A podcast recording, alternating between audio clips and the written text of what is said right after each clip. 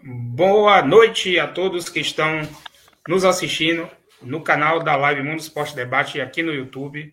Bom dia, boa tarde, boa noite, boa madrugada para você que nos ouve nos aplicativos digitais de áudio, né, no Deezer, no Spotify e no Google Podcast. Está começando mais uma live Mundo do Esporte Entrevista e no terceiro programa de, de entrevistas nossa, nós temos a honra de receber um campeão brasileiro há dois dias atrás. Campeão brasileiro da Série D, Elias Ribeiro, ex-atleta ex do Esporte Clube Bahia, né, revelado pelo Bahia, teve um histórico muito grande no Bahia entre 2003 e 2007. Fez parte daquele elenco, né, que todos os tricolores ainda lembram, da Série C em, em, em 2007, que subiu né, para a Série B. E seja muito bem-vindo, Elias. É, é, é, um prazer, uma satisfação te receber aqui na live. Boa noite, Gabriel. Boa noite, João, a todos os ouvintes. É um prazer estar participando com vocês para bater papo do Bahia, um clube que eu tenho um carinho, uma gratidão imensa, né? Um clube que eu me profissionalizei, né? É, fiquei um ano na base do Bahia e e logo em seguida subi profissional. É, fiquei de 2003 até 2008, quase. É, na verdade, eu cheguei em 2002, mas eu subi profissional em 2003 e saí em 2008. Então, contando tudo, seis anos. É, foram seis anos assim de muito aprendizado e vamos bater papo aí sobre sobre Bahia, que é um clube que eu, que eu gosto de coração. Beleza, Elias. Vamos, vamos destrinchar né, toda a sua carreira como, como profissional e, e deixar, registrado né, para quem nos assiste e nos ouve que Elias resolveu encerrar a carreira no último sábado, há dois dias atrás, na final da Série D contra o Campinense, né, de Campina Grande. E Elias me contou que dessa vez está né, tá encerrando e ele, ele tá aqui dando a primeira entrevista como ex-jogador, né, né, Liz? É verdade. Tomei essa decisão um pouco difícil, né? Porque parar de fazer o que a gente gosta, que a gente faz desde criança, é, é muito difícil, né? Mas tive essa conquista aí no sábado, a gente foi campeão aqui da Série B, conseguimos aqui o acesso né, à Série C pela Aparecidense, um clube que vem numa crescente aqui no futebol goiano, muito grande. Poucos ainda é, de fora conhecem, mas eu tenho certeza que daqui a pouco vocês vão ouvir falar muito nesse clube. Aparecidense um clube que está se estruturando bastante. Então, uma decisão que eu tomei, já estou com 38 anos de idade e um pouco de limitações, né, com muitas dores no joelho, tem me atrapalhado. E eu resolvi, depois dessa conquista, é, tomar essa decisão de encerrar minha carreira e encerrar com um título é muito gratificante. Beleza, Elias. É, Elias, eu só, vou, eu só vou te pedir para dar uma, dar uma verificada no seu áudio, que ficou meio, meio distorcido sua voz. Se você puder sair da sala e, e retornar, eu acho que melhora.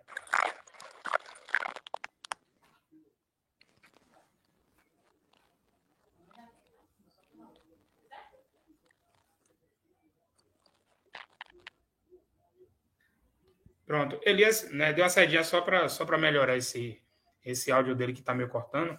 E enquanto ele volta, eu vou, eu vou conversando aqui com o João. João, boa noite. Né, seja bem-vindo também a mais uma live Muito Esporte Debate. E vamos aqui é, destrinchar sobre a, a carreira de, de Elias, né, que eu fiquei até surpreso, né, que ele, ele me confidenciou que tá, tá parando, né, encerrou de vez aí no sábado é, encerrou por cima, né? Encerrou com, com, com chave de ouro, sendo campeão brasileiro da Série D. Opa, boa noite para todo mundo que nos escuta aqui. Mais uma live Mundo do Esporte Debate, né? Hoje a gente nova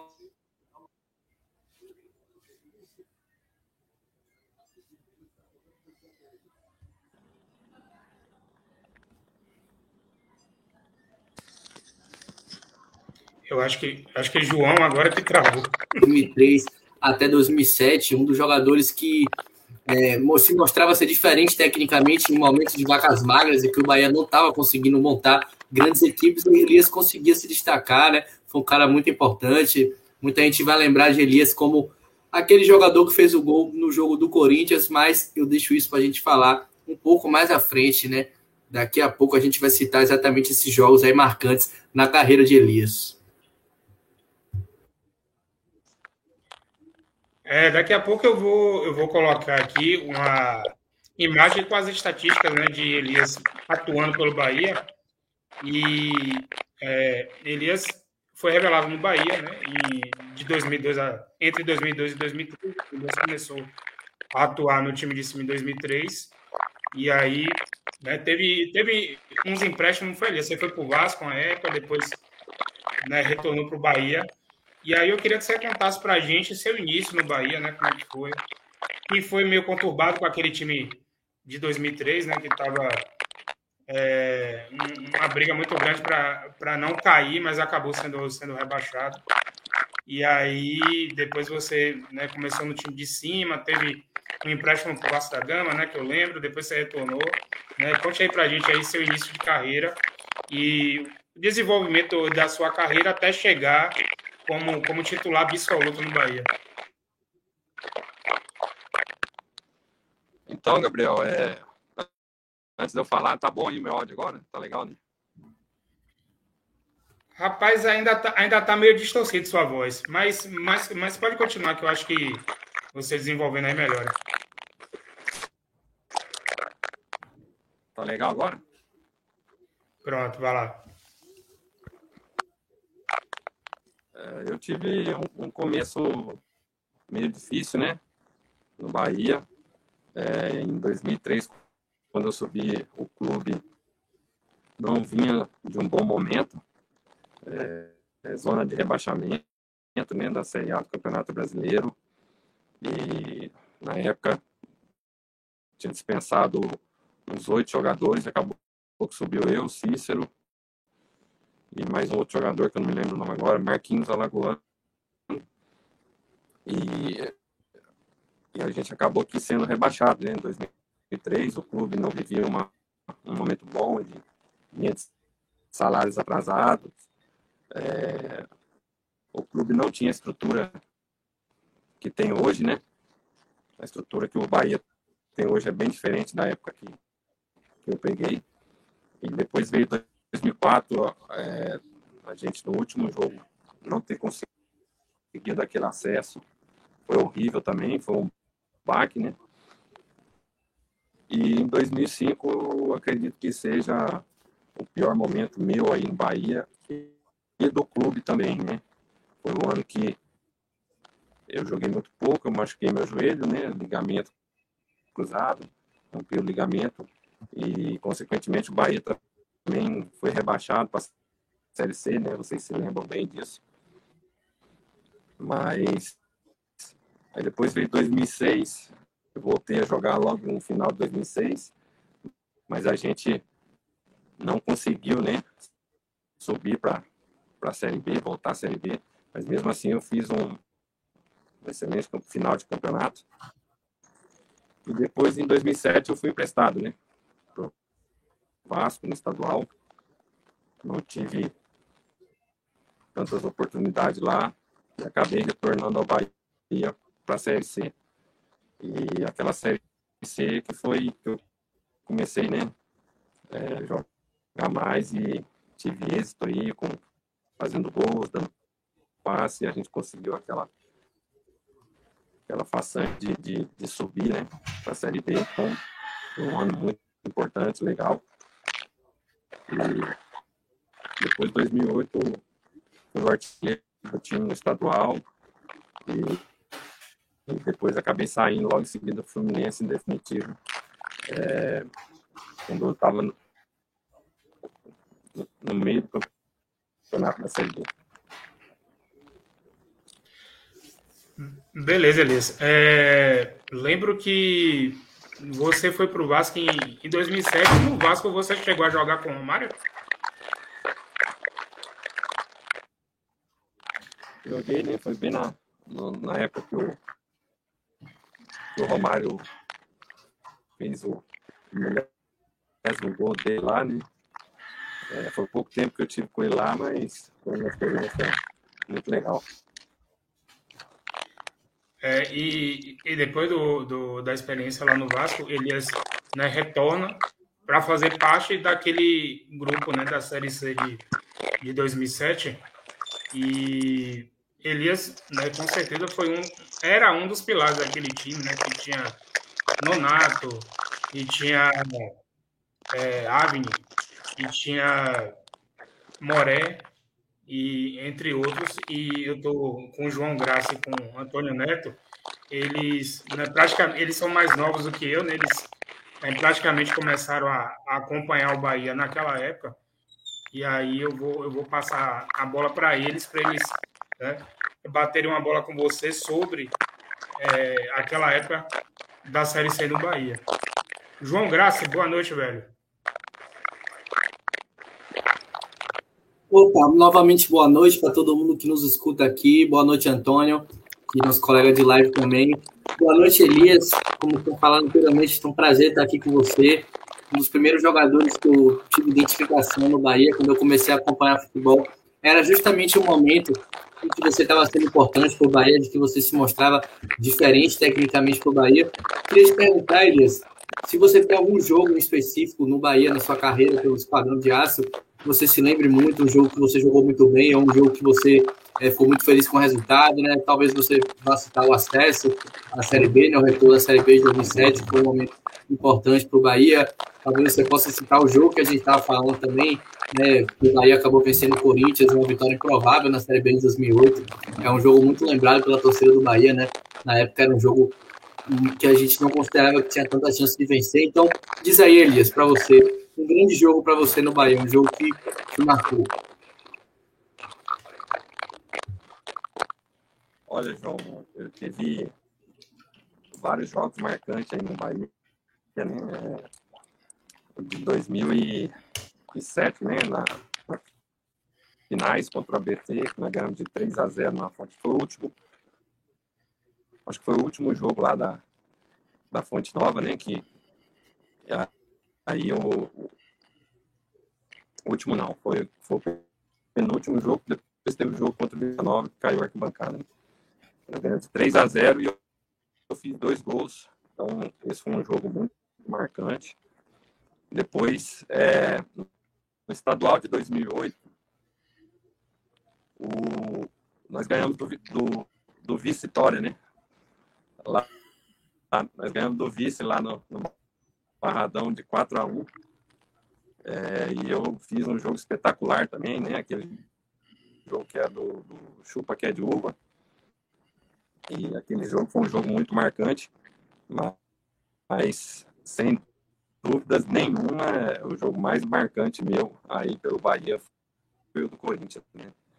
Aquele jogo foi um jogo espetacular, né? Uma vitória com um gol meu e todo mundo achava que a gente não conseguiria vencer, porque o Corinthians não, não tinha perdido nenhum jogo em casa. E nós fomos para aquele jogo com 5, 6 desfalques. E, e, praticamente com meio time ali do time reserva. Então é um jogo que muitos não acreditavam. E pela forma que foi, né? O Felipe provocando, falando que queria ver o Bahia rebaixado para a Série C. Então, é lógico que aquele jogo foi um, um dos jogos mais marcantes que eu tive aí pelo Bahia. É... Gabi, é... deixa eu só complementar um pouquinho aqui rapidinho a pergunta. Elias, é, o gol de falta, né? Você que é um especialista em cobrança de falta, só para agora para eu ter certeza, já que eu nunca tive certeza, embora tivesse é, minha opinião. Ali você chutou a bola direto pro gol, a intenção era fazer o gol mesmo ou foi um cruzamento que acabou entrando, né? O que importa é que foi o gol, né? O que interessa é a gente ter feito o gol, mas ali você que estava querendo encobrir mesmo o goleiro, acho que o Felipe se atrapalhou com o tempo da bola e foi um cruzamento que acabou entrando.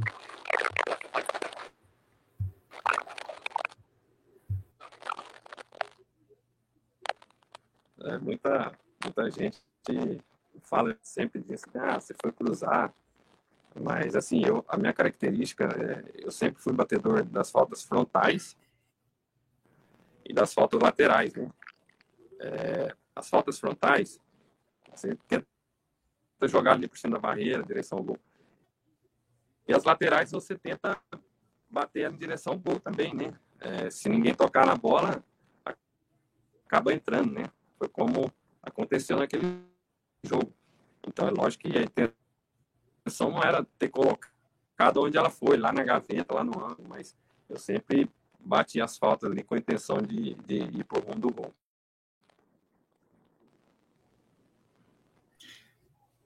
Antônio Neto.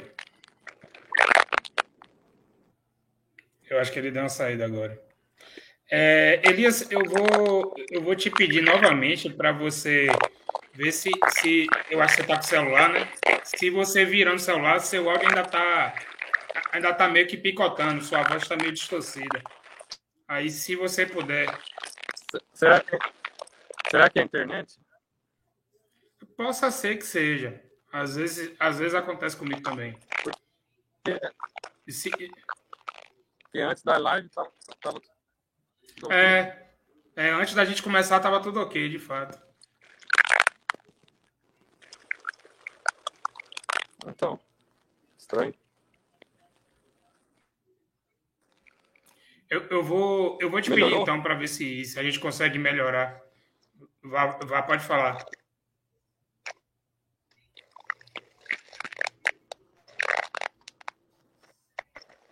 Melhorou agora?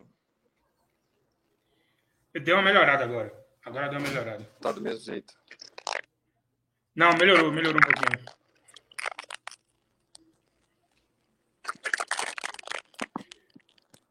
É, Antônio Neto, fica à vontade aí com, com o nosso Elias Ribeiro. Primeiramente, boa noite, Gabinho, boa noite, João, boa noite, Elias. É, queria pedir desculpas porque tive alguns problemas aqui, questão de, de, internet. Meu computador resolveu atualizar bem na hora que eu liguei.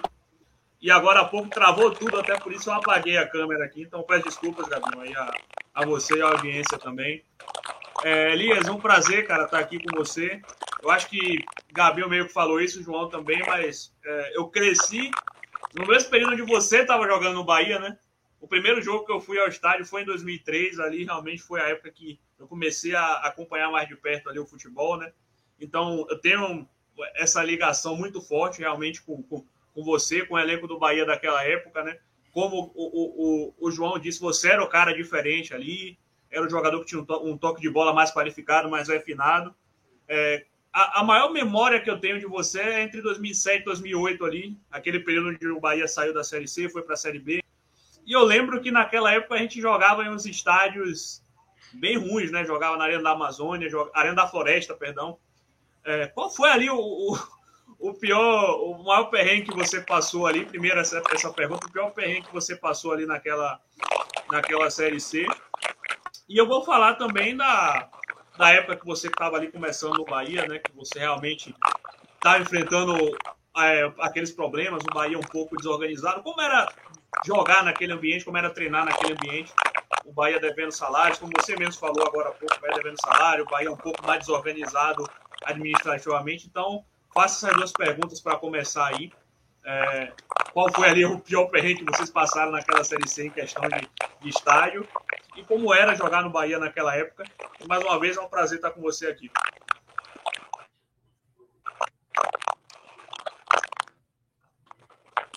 Ô, Antônio, boa noite. É um prazer estar falando com você. Cara, é... 2007, eu vou falar para você, foi um grupo de guerreiros, porque a gente fez cada viagem naquele, naquele campeonato. Eu lembro certinho, a gente fez uma viagem para jogar é, o nome do time, eu acho que era, não sei se era Manaus, não lembro agora. Só sei que era longe pra caramba. E a gente chegou num hotel e, e a gente teve que ficar seis em cada, cada quarto, que não tinha quarto duplo, né? Então a gente pegar três, acho que tinha 18 jogadores, pegar três quartos só e ficou seis. Porque o hotel estava cheio e só sei que foi carregando cama de lixo para levar para o quarto para a gente dormir. Tudo apertado. Uma viagem longa. É, mas graças a Deus é, a gente superou muitas coisas aquele ano. Inclusive a maior superação nossa, é, se vocês lembram bem, né? É, além daquela classificação difícil que foi lá contra o, contra o Barras, né, que ganhou no último gol do Charles, no último lance. O faixa. É, mas a maior superação de, de todas foi a perca do é, do Fred, é isso, do faixa. É, mas a, a maior superação que a gente teve que ter foi a foi a morte do, do Kleber, né? Na verdade, ele não morreu quando a gente estava jogando, né? Mas ele teve aquela situação do AVC e ele ficou o tempo todo internado e foi logo na fase final, né? Ele teve o AVC lá contra o BC, depois, se não me engano, deu o jogo do FAST e depois começou a fase final. E a gente sabendo daquela situação é, é doloroso, é difícil. A gente sentiu bastante, mas jogamos por não só pelo Bahia, mas por, por ele, pela família dele, dele também, né, cara? Que, e depois de um mês e pouco ele acabou falecendo. Foi uma coisa muito triste. Agora, em questão de desorganização do Bahia, eu queria jogar no Bahia nesse clube hoje, organizado. É um clube que estruturado. É, é lógico que é bem mais fácil você chegar num lugar, né? Tá tudo estruturado, tudo organizado. É, é bem, bem diferente, bem mais tranquilo. Mas na minha época a gente passou, eu fiquei quatro, cinco meses sem receber salário, né? Teve funcionário da nossa época lá, médico, fisioterapeuta, um ano. É, era bem complicado. A estrutura do clube não é igual hoje, em termos de academia, em termos de gramados, mas Bahia, eu não tenho nada a reclamar do Bahia, só tenho a agradecer porque é um clube que eu tenho um carinho enorme, tenho a satisfação de ter vestido esse manto, essa camisa, porque tenho amigos até hoje no Bahia e aprendi muito e evoluí muito na minha carreira foi aí no Bahia. Então foi onde tudo começou e eu sou muito muito feliz, muito grato por tudo que o Bahia me proporcionou.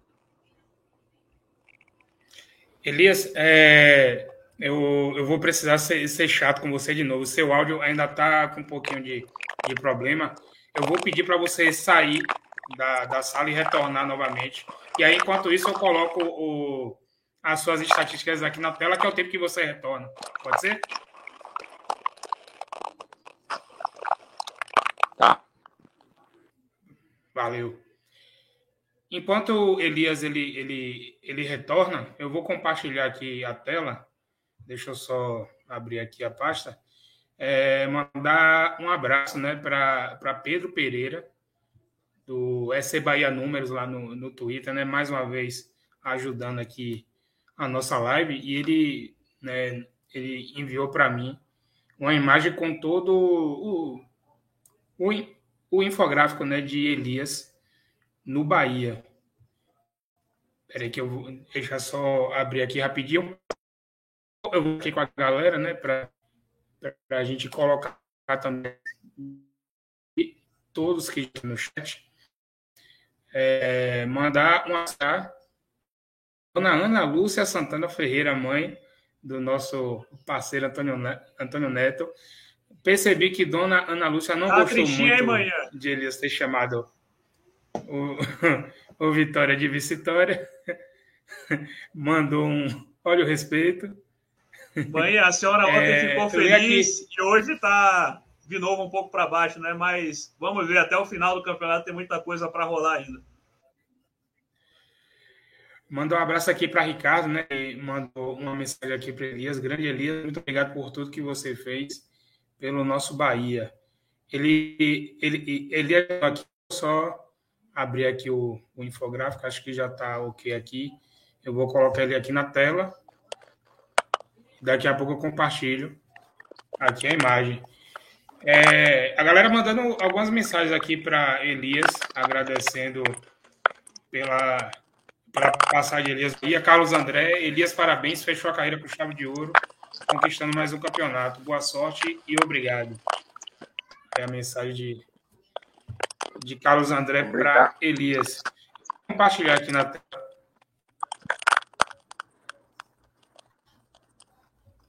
Eu vou criar aqui a tela. E já tem, e, já, já Pedro já trouxe alguma, ó, algumas estatísticas que o próprio Elias não sabia, né? E, inclusive, já, já é até comum, né? Aconteceu a mesma coisa com o Bobo. Né? Bobo também não sabia de algumas estatísticas. Deixa eu colocar aqui, Elias, compartilhar.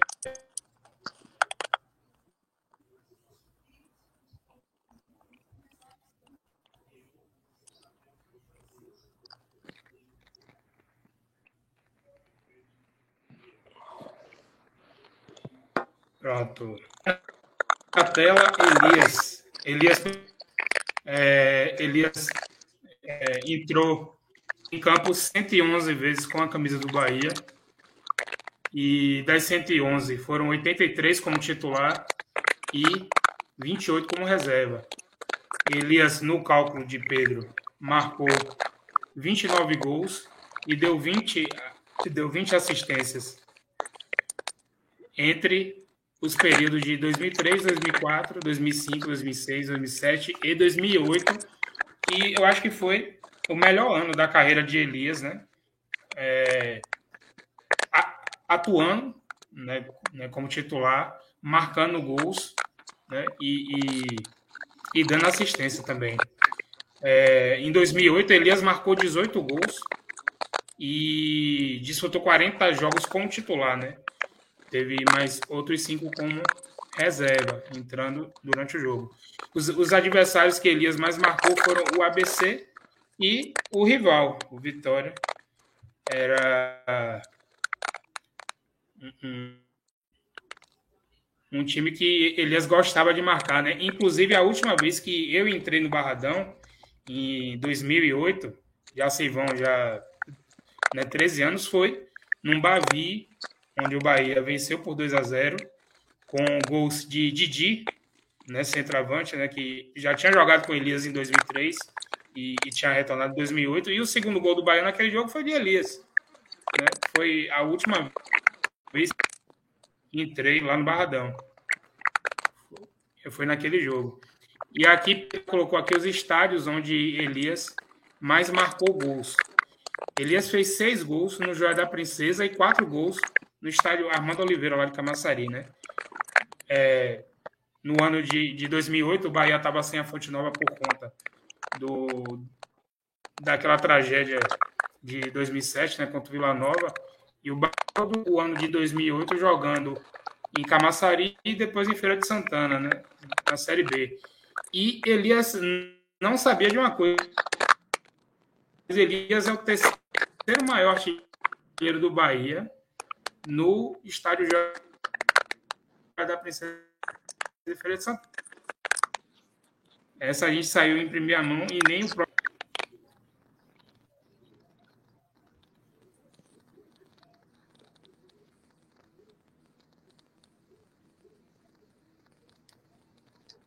Oi. E, aí, só para finalizar aqui com, com o gráfico, né, pelo Campeonato Baiano, Elias marcou 12 gols, foram 10 gols pela Série C e 7 gols na Série B e um dos gols. Né? Pela Série B foi o gol que a gente já, já tinha comentado por aqui, o, aquele gol contra né, lá no, no Pacaembu, que é muito lembrado até hoje, inclusive foi a, a última vez que o Bahia venceu o, o Corinthians. E eu queria perguntar para Elias, a gente está falando aqui né, daquela Série C de 2007, que foi o campeonato mais, mais marcante quando o Elias esteve, esteve aqui no Bahia. Né? Foi aonde a grande maioria daqueles né, jogadores se destacaram. E aí eu queria, eu queria perguntar para Elias né, né, como era é, jogar com Artuzinho, no, né, Artuzinho que, que, que, foi o treinador do, do Bahia de janeiro naquele ano. Inclusive, é a última vez que até hoje que um treinador do Bahia começou o ano encerrou o mesmo ano em 2007. E aí, Elias, como é que era jogar com Cara, é... espero que estejam me ouvindo bem agora. Arthurzinho. Ah, rapaz, cada história de Arthurzinho, um cara muito engraçado, cara. E a gente teve esse trabalho vitorioso em 2007. Foi muito bom, né? E nos ajudou bastante. E em 2008 ele acabou retornando, né? Eu tenho até uma história para contar que eu, que eu vivi com ele que eu tinha acabado de perder o pênalti, né, contra o Fortaleza na segunda rodada do, da Série B de 2008. Passaram-se três rodadas, o Paulo Comelli caiu e contrataram o Arthurzinho. E aí eu era o batedor de pênalti. Só que por eu ter errado, né, o presidente na época, o Maracajá, o, não sei quem que era o diretor na época e vice, tudo queria que eu não batesse mais pênalti porque eu tinha errado. E quando ele chegou, ele, ele falou, Elias, vem cá. Os caras querem que eu tire você de batedor de pênalti, mas eu sei da sua qualidade. Faz o seguinte, o próximo pênalti que tiver, você vai bater, mas bate no meio do gol, meia altura no meio do gol. Aí comecei a treinar pênalti no meio do gol, meia altura. Aí fomos pro jogo contra o Ceará lá no Castelão pênalti para nós. Aí fui para a bola, lembrei né, do que ele falou. É, depois vocês podem até pegar esse gol aí, que deve ter. E aí eu bati o pênalti no meio. Aí chegou no intervalo, ele me puxou assim, começou a bater no peito. Eu falei para você, eu falei, você tem que ouvir o papai aqui, você tem que ouvir o mestre. Boa uma história engraçada. Então, Arthurzinho era um cara fantástico que dava moral para todo mundo. É, Arthurzinho, ele. Eu acho que ele. ele, ele né, a impressão que, que, que eu tinha de Arthurzinho é que ele, ele sempre se, se portava como, como um paizão né, do, do, do elenco e né, carregava né, todo mundo junto com ele. Eu tinha algumas, algumas divergências dele, na, principalmente naquele primeiro semestre, né, quando o Bahia chegou nas oitavas final da Copa do Brasil, né, foi eliminado pelo, pelo Fluminense. É, aquele Bavi 6 a 5 também na Fonte Nova, né? Algumas divergências. Eu tenho uma raiva de Arthurzinho até hoje, porque ele tirou Danilo Rios no intervalo daquele jogo, com, com Danilo Rios né, acabando com, com, com o jogo, no intervalo Danilo Rios saiu, e aí depois a, virada do, do Vitória veio. Mas ele, ele, ele compensou né, todo o meu estresse com ele, com aquele acesso que foi, que foi assim, um negócio espetacular, do jeito que foi. E eu queria que você falasse, Elias, também daquele jogo do Faixa Clube, né? Porque é, foi uma semana muito pesada para todo mundo. Acho que para o elenco, né, né para a direção da época, para a torcida principalmente, porque foi. A gente tinha perdido o jogo lá com a ABC, teve aquela, aquele, aquele episódio de Kleber, né? Que Kleber acabou tendo um AVC e veio a falecer, infelizmente. Né? E, e tudo isso numa semana que o Bahia tinha que decidir com com o Faixa Clube, precisando de uma combinação de resultados é, meio improvável, porque teria que ganhar do Faixa Clube e ainda teria que torcer para o Rio Branco do Acre não vencer o ABC de Natal. O ABC já estava classificado, iria jogar com time reserva e essa combinação teria que acontecer e aconteceu. Inclusive, eu estava lá no estádio naquele dia, eu e, mais, os mais de 8 mil pagantes daquele jogo jogo maluco, né? E eu, e eu queria que você falasse um pouquinho, Elias, daquele jogo em, em específico, né? né? Como foi antes do jogo, durante o jogo.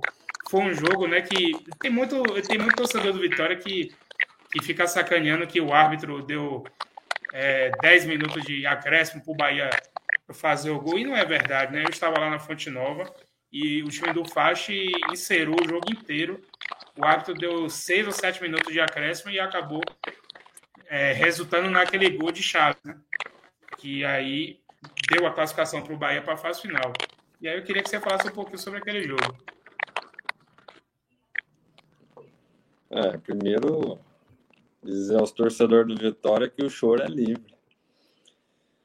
É, quanto ao jogo, como você falou, foi uma, uma semana muito tensa, cara, da, da situação do Kleber, é, ter tido aquele AVC, né, hospitalizado, um cara que tinha era titular nosso, vinha jogando todos os jogos e um cara super gente boa. E, e depois é, a gente tinha que vencer e torcer por outro resultado. Então foi outra coisa horrível também que aconteceu. Situação muito ruim, né? A gente falava, pô, o ABC vai botar o time reserva lá, já está classificado. Vai abrir as pernas, porque é um adversário forte que vai ficar de fora, que ele não vai enfrentar depois. Mas aí, realmente, o ABC botou né, alguns, alguns reservas para jogar. E, e, foi um jogo muito tenso, cara. Eu não participei do jogo, né? não joguei titular, eu fiquei no banco, tava eu, Preto Casagrande, eu lembro certinho, o Sérgio goleiro, tava tudo no banco. E, cara, e foi uma agonia tão grande, porque a gente não jogou bem, né, cara? Não jogou bem. Se você pegar o jogo, quando o jogo tava 0 a 0 o Fast teve uma bola trave, o cara saiu sozinho, quase fez o gol. É... Foi um jogo muito tenso, muito tenso, e, e, a gente, além de prestar atenção no nosso jogo, a gente ficava perguntando toda hora como é que estava lá do ABC. Só que o jogo, o jogo nosso começou bem é, um pouco depois né, do, do ABC e, e, e do. Do Rio Branco. Do time. Do Rio Branco. E aí chegou a informação lá que tinha acabado o jogo lá 0 a 0 E só que nós não tínhamos feito o nosso gol, então não adiantava nada. E foi aquele desespero e rapaz, depois sobrou aquela bola pro Charles ali, ele fez o gol, cara. Foi um, foi um dia inesquecível, foi uma sensação assim que eu vou falar para vocês. É, não sei quem de vocês que estava no estádio, mas foi uma alegria, uma um peso que saiu das nossas costas. E foi um jogo marcante da minha carreira, viu? Eu, nossa, aquele jogo foi muito marcante e muito gostoso. É, aquele jogo é, foi um domingo, 18 horas, e eu lembro, eu lembro muito bem que eu ainda estava naquela se iria ou não para Fonte Nova, e eu, eu acabei indo sozinho. Né? Teve um primo meu que ele, ele jogava vôlei pelo Bahia, né? Na época o Bahia tinha uma parceria com a, com a FTC, né? Faculdade aqui de Salvador. E a gente tinha ido assistir o jogo dele na final do, do Campeonato Baiano de Vôlei de manhã. E aí, né, o, o, time de vôlei da FTC, toda vez que, que ganhava o, o Campeonato Baiano, eles, eles pagavam lá né, comida e bebida lá para comemorar e tal. E aí, ó, vai dar hora do jogo, eu vou, eu vou me picar. Estava ali no Rio Vermelho, peguei meu buzu, né? Fui lá para Fonte Nova. É... Ninguém da minha família foi, nem meu pai, nem meu irmão, amigo, ninguém, fui sozinho. É, e aí aconteceu o que, o que aconteceu. De fato, o Bahia não jogou bem naquele jogo. Foi um jogo bem, bem difícil até de, de assistir. O Fácil teve ótimas chances de, de poder abrir o, abrir o placar. E a, a época eu usava o radinho, né? Era 2007, né? A gente não tinha internet móvel, né? E eu lembro que a Rádio Sociedade entrou em cadeia com a rádio lá de Rio Branco e, e transmitiu o pênalti do Rio Branco ao vivo. Teve um pênalti do Rio Branco, né? No início do jogo deles lá, que se o Rio Branco faz 1 a 0 o Bahia podia dar 10 no faixa, que é, o Bahia seria eliminado. Então, é, acabou que o, o, Rio Branco ele perdeu o pênalti, né? contra o ABC, o jogo lá foi se arrastando igual o jogo da Fonte Nova 0 a 0 E aí avisaram, ó, o jogo lá de Rio Branco acabou. Lembro que ainda faltavam uns dois minutos do jogo da Fonte Nova, e aí aconteceu aquele cruzamento de, de Carlos Alberto para o gol de, de Chaz, né? Carlos Alberto puxa o contra-ataque pela direita e cruza para dentro e Charles de carrinho completa para o gol. É, inclusive, é, eu falei com o Charles né, há, há algum tempo atrás para poder convidá-lo aqui para a live e ele vai participar. A gente só vai né, definir a data. Né, possa ser que seja no, no final desse ano, para o início do ano que vem, mas ele vai participar. E pô, foi uma loucura a Fonte Nova, né? Elias bem descreveu aí né, que ele estava ele tava em campo. E na arquibancada foi uma loucura, véio. foi uma loucura que há, há muito tempo a gente não tinha, porque se o Bahia não, não, não tivesse classificado naquele dia, era muito provável é, iniciar o processo até de extinção do clube, porque o clube não iria suportar um terceiro ano na Série C. Então, naquele dia, acabou que todos os astros, todos os orixás entraram em campo junto e o, o, o time conseguiu né, classificar para a fase final. Eu vou passar agora para Neto. Né? Neto deve ter alguma pergunta para Elias. E aí a gente poderia abordar aí aquela parte final, aquela fase final né, do, do campeonato de, de 2007 onde o Bahia terminou em segundo, né? O Bahia foi o vice-campeão brasileiro naquele ano. Bom, é, só vou falar um pouco da minha história da, naquele período. Eu, não, infelizmente, não fui para o jogo. Meu pai, que pode estar assistindo aí, né, seu Jailson? Um abraço, seu Jailson. Ele ficou meio temeroso da gente ir. Eu tinha 10 anos na época do jogo. Ele ficou meio temeroso do Bahia não se classificar, a gente ir, provavelmente ter algum tipo de confusão se o Bahia não se classificasse. Então não, a gente não foi nem naquele jogo e nem no jogo do Vila Nova, que foi o jogo subsequente que, que acabou acontecendo a tragédia, né? Mas nesse período a gente foi na do ABC, por exemplo, eu lembro, eu estava lá naquele, no estádio naquele jogo. Foi, o, foi, o, foi o último gol da antiga Fonte Nova, né? Saiu daquela, naquela partida. E, cara, eu lembro de estar ouvindo no rádio também o jogo do, do, do, do com, com o Bahia.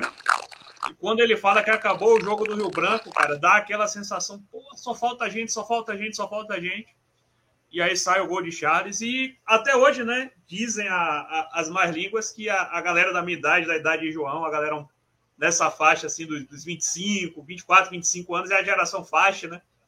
Porque ali eu digo que foi o momento onde o, o laço do Bahia, da gente com o Bahia, se estreitou de vez, né?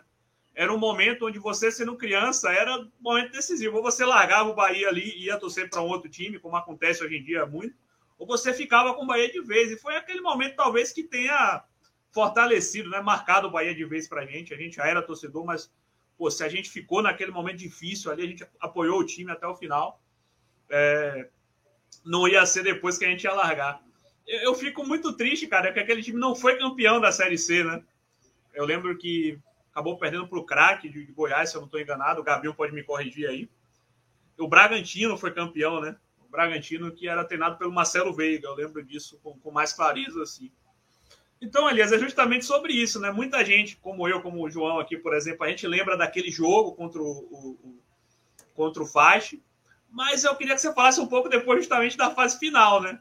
É, eu não sei se eu acabei cortando o Gabinho, mas era a minha pergunta, era que você falasse um pouco sobre a fase final daquele campeonato, onde o Bahia acaba terminando em segundo.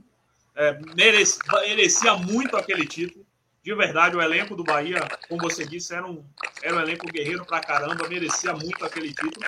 Então eu queria que você falasse justamente sobre essa fase final do campeonato ali, o que é que, que, é que faltou para o Bahia chegar naquela taça nacional.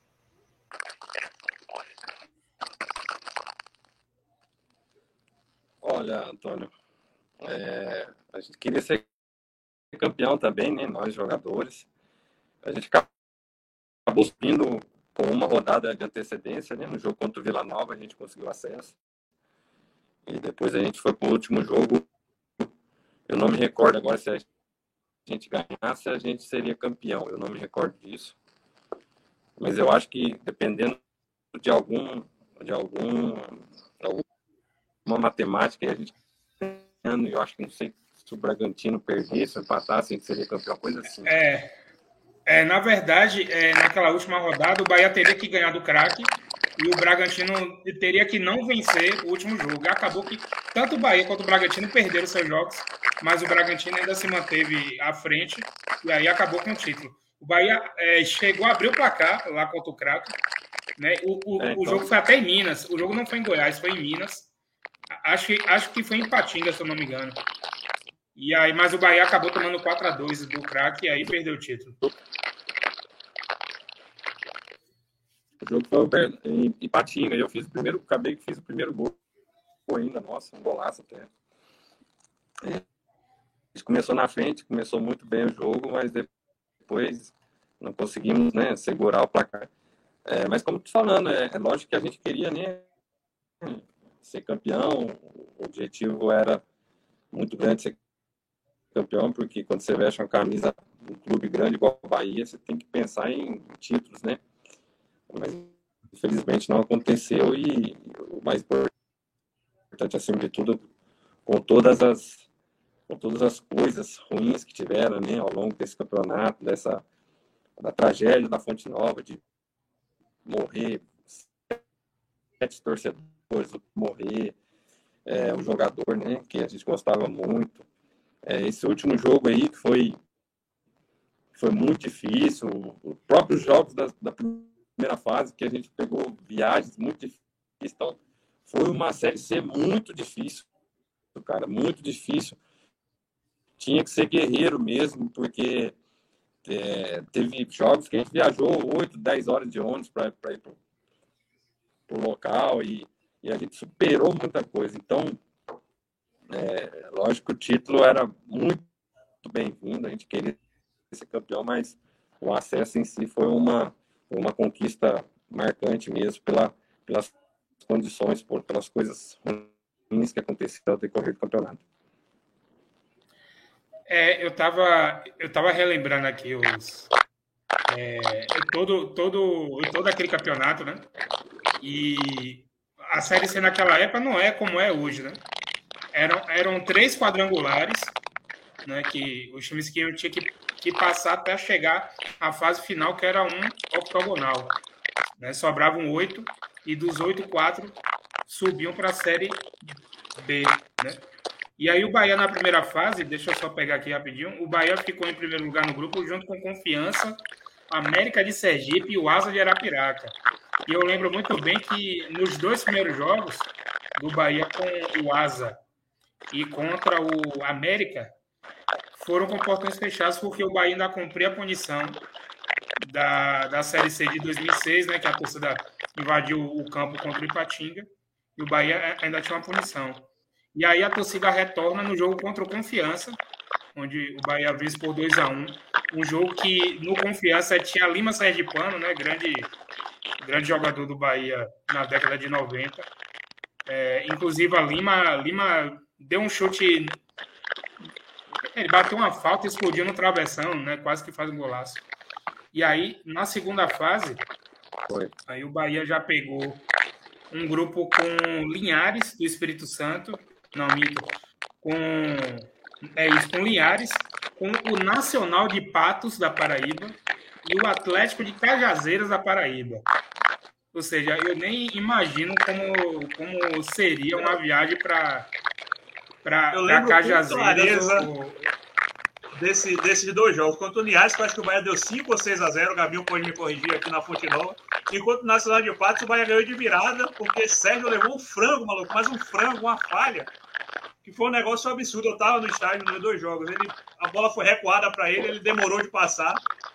E aí o, o jogador do, do, Nacional, que obviamente eu não vou lembrar o nome, roubou a bola e fez o gol. Então são jogos que estão vivos na minha memória. Tanto que até hoje eu brinco, foi mal, Gabi, te interromper, porque é uma coisa que eu brinco até hoje, né? Eu, pô, eu sou da época do Nacional de Patos, cara. Se você quer competir comigo mesmo, então realmente tem, tem bem vivo nessa memória esses dois jogos, assim, contra Aliás e contra Nacional de Patos. Eu estava presente na, Fonte Nova nos dois jogos.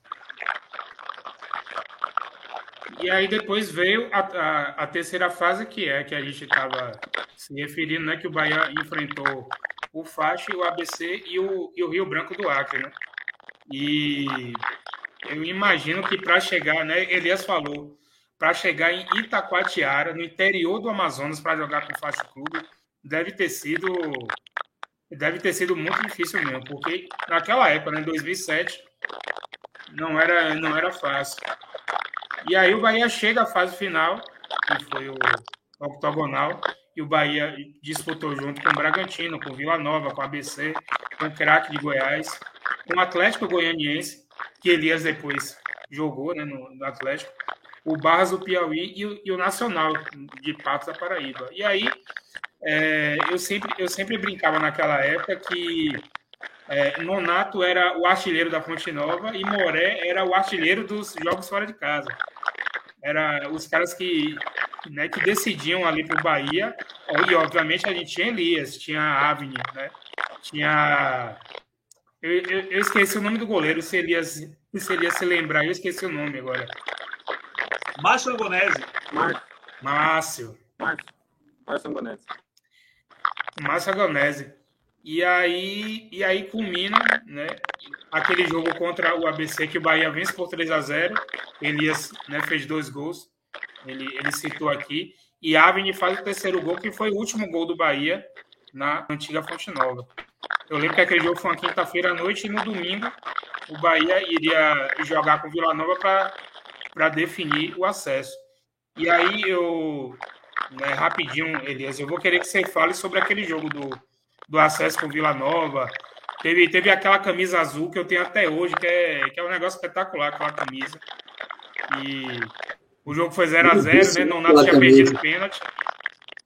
Nonato tinha perdido um pênalti, aí depois o time voltou com a camisa tricolor, né? No segundo tempo.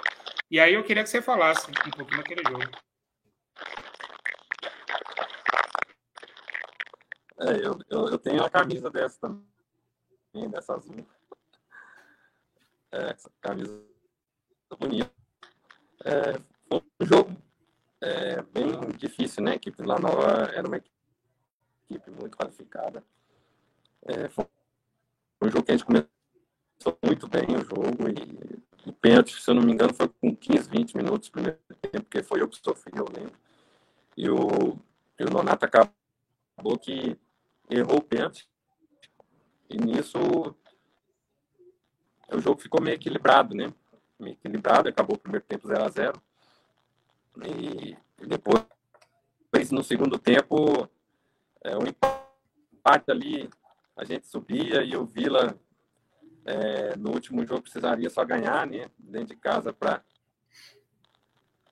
para subir também. Então foi um jogo meio morto, e foi bom para as equipes. E, então foi assim, é, a gente acabou que nem eles, nem nós for, forçamos muito, né? De medo, assim, esse, a gente sai para fazer e acaba tomando perde o jogo, depois a gente ia ter que vencer o último jogo, depender de resultado. Então, o empate ali foi, foi bom para os dois times e, graças a Deus, a gente conseguiu o acesso tão esperando. É, rapaz, e é, toda aquela fase final eu tenho muitas boas lembranças, né? Mas acabou que culminou naquele acidente horrível. Eu estava lá na Fonte Nova no dia. É, nunca vou esquecer, inclusive é, vai completar 14 anos, né, daquele acidente agora esse mês de, de novembro. Foi no dia 20, 25 de novembro. É isso, 25 de novembro de, de 2007. É, naquele dia, Fonte Nova, né, no Bordeiro, recebeu 60 mil pagantes. Mas para quem conhece Fonte Nova e que estava naquele dia, não tinha menos de 70 mil pessoas ali. Foi muita gente. Eu lembro que para comprar ingresso dois dias antes foi muita confusão. E eu, eu, eu não vou mentir a vocês que eu, eu, eu senti antes do jogo um astral não muito bom. Eu, né, parecia que eu estava pressentindo que, que poderia acontecer alguma coisa, mas dentro de campo o Bahia né, conseguiu o, o resultado que queria, que era o, o, o empate, né, que né, já garantia o acesso do Bahia e encaminhava o acesso do Vila Nova para a última rodada. Né? Por isso que acabou que no final do jogo ali foi, né, ficou meio que um jogo de, de, de compadre, né? Só esperando o, o apito final do árbitro. E como eu, na Fonte Nova, eu ficava embaixo da Bamou, ali no, no meio do campo, obviamente que eu não percebi, né, que tinha acontecido nada, né? Eu estava embaixo, né, não tinha como. E aí, mais de duas horas depois que o jogo terminou, que a torcida invadiu o campo e tal, eu não invadi campo, né? Eu fiquei na arquibancada. E aí que eu, eu tava com meu pai, com meu irmão, com um primo e um amigo. Quando a gente chegou no carro, já para ir embora, que ligou o rádio, e aí deu, deu uma pane na, na rede telefônica ali na região da Fonte Nova que ninguém conseguia né, se falar por telefone. E aí, quando a gente chegou no carro, foi com, com a notícia né, que tinha arquibancada, uma parte da arquibancada né, tinha, tinha cedido do piso da arquibancada e, infelizmente, é, sete pessoas tinham, tinham, tinham falecido ali naquele dia. Né? E, inclusive, acho que teve mais uma ou duas pessoas que que caíram também naquele acidente e que não, não faleceram, né? tiveram é, essa sorte de não, de não ter falecido ali também. E, pô, foi, foi um negócio que aí todo mundo esmoreceu, teve aquela festa do trio elétrico lá no DIC, né, que, que aí quando a notícia se espalhou, a festa também né, teve que ser encerrada antes. É, enfim, hum, opa, ninguém comemorou ali mais depois né, aquele, aquele acidente horrível e depois teve todo aquele processo, né, que o Bahia passou o ano de 2008 inteiro é, fora de Salvador, né, jogando em Camaçari e jogando em Feira de Santana, e aí que o Bahia é, fez um time em 2008 que tinha ganho quase todos os Bavis, e aí eu vou, eu vou puxar João, vou jogar a bola para João, para ele se aprofundar naquele ano de 2008, que foi o melhor ano da carreira de Elias no Bahia e que ficou por muito pouco, a gente ficou por um gol de ter conquistado o título baiano. Eu queria que João abordasse também aquela época. É, não, de fato, 2008 foi um ano que o Bahia apresentou bons sinais, né? Foi um ano, como o Gabinho falou, que Elias foi muito bem, né? teve uma boa média de participação de gols, se eu não me lembro, Elias até atingiu uma, é, uma média superior a 0,5 gols por jogo, né? Sem nem contando com as assistências, contando a quantidade de gols e assistências, ele acabou tendo bons números, né? De acordo com o que nosso amigo Pedro também fez o levantamento. E o Bahia começou bem a temporada, né? Teve aquele Bavi que ele citou bem, né? O Bavi famoso que a torcida do Bahia conhece como Bavi do Chupa, que é de uva, né? Que foi um resultado expressivo do Bahia é, na casa do rival, né? No, no, no Barradão. E o, Bavi não, o Bahia não tinha perdido de fato os clássicos, porém a gente não teve final naquele ano, né? A gente teve um quadrangular ali, final, nos primeiros campeonatos. Não me engano, foi ah, quando o Bahia foi transmitido até pela TV Record, né? Na época era chamada é, TV Itapuã, a filial. E, o, e eu acabei é, no, assistindo aquele o jogo, né? Que ficou dividindo as telas né, entre o jogo do Bahia e o do Vitória. E cada time precisava de uma quantidade de gols bem grande, né? Agora me foge. O Bahia venceu, acho que a partida por 5 a 1 e o Vitória por 4 a 0 ou 5 a 1 também. E o Bahia acabou ficando por um gol, né? Porém, o, eu lembro que o início de ano do Bahia de fato foi positivo. Depois o time na Série B acabou não conseguindo lutar pelo acesso, mas foi um ano em que Elias se destacou bastante, né? Então, Elias, eu queria que você me falasse é, se você fosse separar um jogo dessa carreira, é, desse ano, dessa temporada, ali mais pro início, né, de Campeonato Baiano, né, Copa do Brasil, aquele início de temporada, tem algum jogo que você lembra que você teve uma grande atuação, que fez assim dois gols, né, que teve alguma atuação com gol e assistência ali mais pro início do ano na campanha do Baiano, algum clássico, tirando aquele do 4 1 que a gente acabou citando, tem algum jogo que você lembra bem?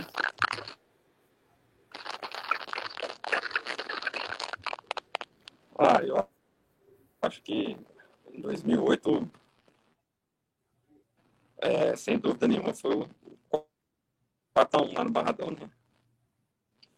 Foi um jogo que eu fui muito bem, fiz gols e dei assistência e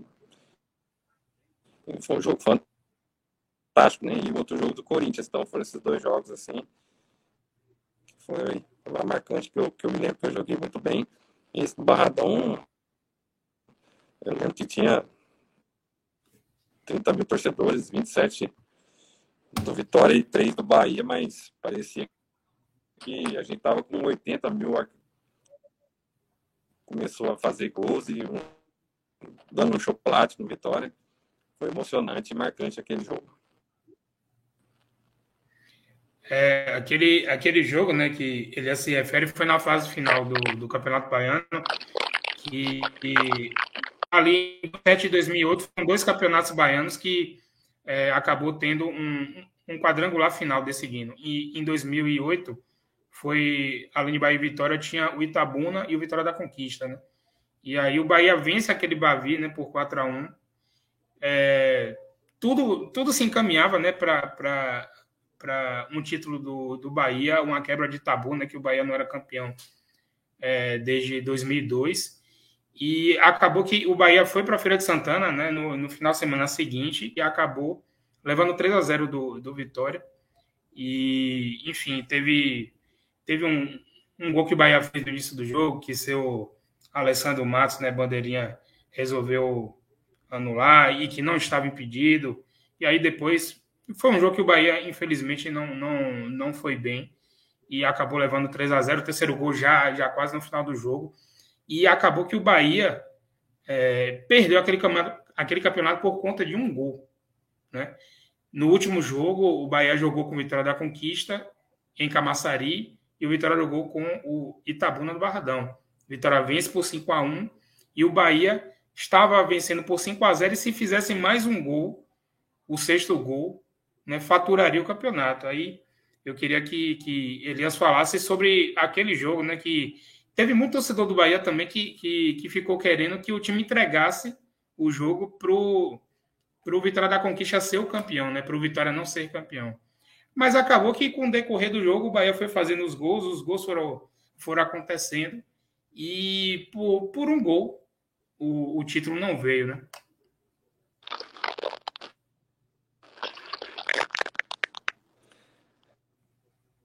É, então, Gabriel, primeiro falando do, do, do outro Bavi, né? A gente ganhou de 4 a 1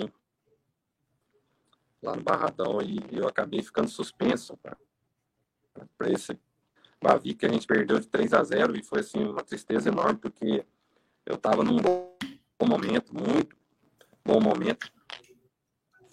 E eu senti que eu fiz falta naquele jogo, cara. Não, não que se eu tivesse a gente ganharia, mas eu acho que seria um pouco diferente. Então eu fiquei muito triste não ter jogado aquele jogo, porque foi um jogo decisivo a gente acabou perdendo 3 a 0. Mesmo assim, a gente ainda chegou no, no último jogo com chance de ser campeão, né? Bem difícil, mas a gente acreditava que a gente pegava o Vitória da Conquista, que era um time que, na verdade, só aí dependia dele. Né? Se o Vitória ganha da gente, o Vitória seria campeão. Vitória da Conquista. É o único time que chegou só dependendo dele. É, fazendo uma boa campanha. Mas nós acreditávamos. acreditávamos. Tanto é que a gente fez um, um excelente jogo, cara. A gente fez 5 a 0 e eu não sei se vocês lembram disso. Estava 5 a 0 O Everton, um canhotinho, que depois jogou no Fluminense, Cruzeiro, Fortaleza. Ele teve a chance de fazer o sexto cara a cara com o goleiro estou por cima. Não sei se vocês relembram disso. Lembro, lembro, lembro e, demais. Se a gente faz 3 a 0 a gente seria o campeão. Né? Então, assim, foi um, a gente chegou no vestiário chorando, todo mundo chorando, aquele que a gente perdeu o título por um gol. Então é muito triste do jeito da maneira que foi, né? Ser, não ser campeão quase um gol. É, mas no geral a gente fez um, um bom campeonato e, e, só faltou o título mesmo. É, eu lembro que naquele, aquele campeonato, né, você estava voando, Avni estava voando, é, o Rogério Sodré, zagueiro, né? O Rogério também voando né, naquele time do Bahia. A gente tinha Pontico também no, no, no ataque, né? Pontico, que, salvo engano, naquele, naquele 5x0 do, do Vitória da Conquista, acho que ele fez dois ou, ou três gols. E, enfim, né? Teve, teve erros nos outros jogos, mas acabou que culminou aquele jogo ficar né, faltando apenas um gol para o Bahia né, ser campeão, mas o título não veio. E aí veio a Série B né, de, de 2008, né, que o, o Bahia começou com lá em Feira, né, teve que sair de Camaçari e, e jogar em Feira de Santana, porque tinha que ser um estádio com a capacidade maior. E estreou até contra Fortaleza, ainda com portões fechados. Né, o Bahia ainda tinha uma, uma punição para cumprir. E, enfim, né, campeonato foi um campeonato que não foi muito bom para o Bahia, né? O Bahia praticamente é, passou o campeonato quase, quase que no meio da, da tabela o tempo inteiro. E depois teve a demissão de Paulo Comelli, né? Paulo Comelli era o treinador do Bahia no Campeonato Baiano. Né? Paulo Comelli é demitido.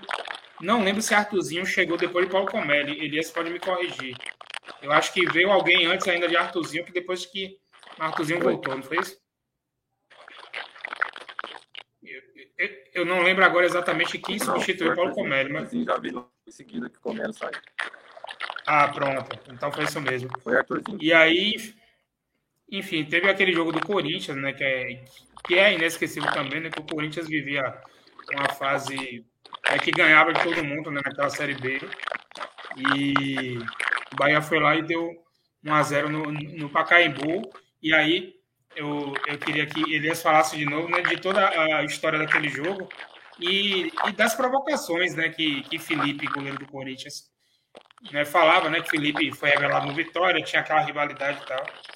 E vocês foram lá e acabaram falando na boca de Felipe. Né?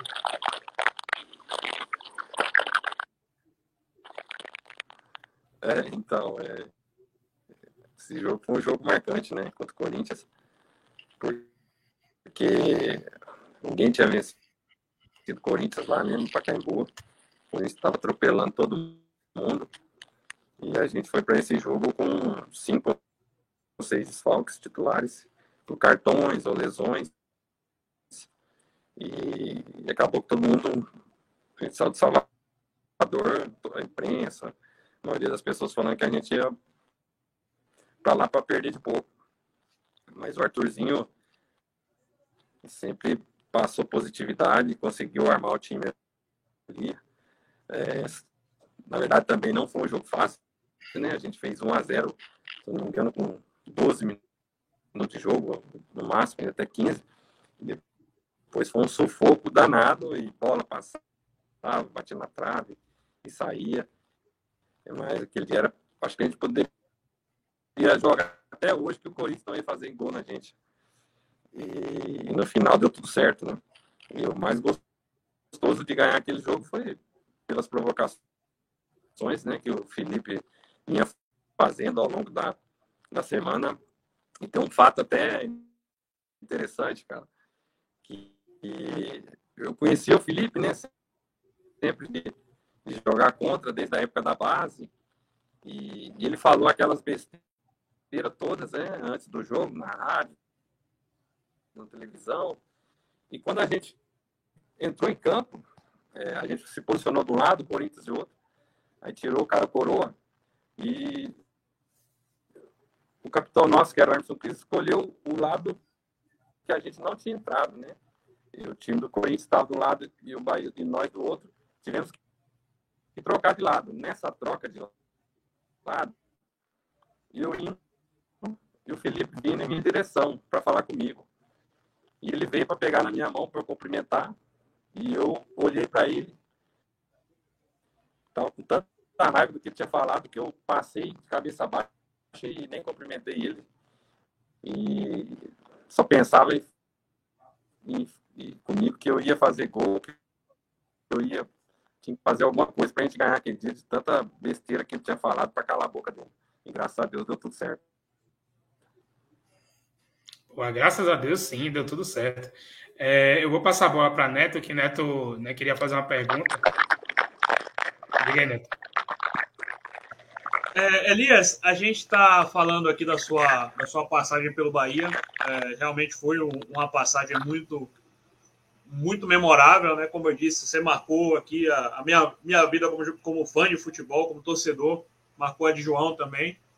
Mas é, eu queria que você falasse um pouco também sobre a, as suas outras passagens, né? Por alguns outros clubes, como por exemplo Fluminense, o Vasco, o próprio, os próprios times de Goiás, né? o Atlético Goianiense, por exemplo. Eu queria que você falasse um pouco mais de alguns momentos dessas suas idas e vindas aí no mundo do futebol.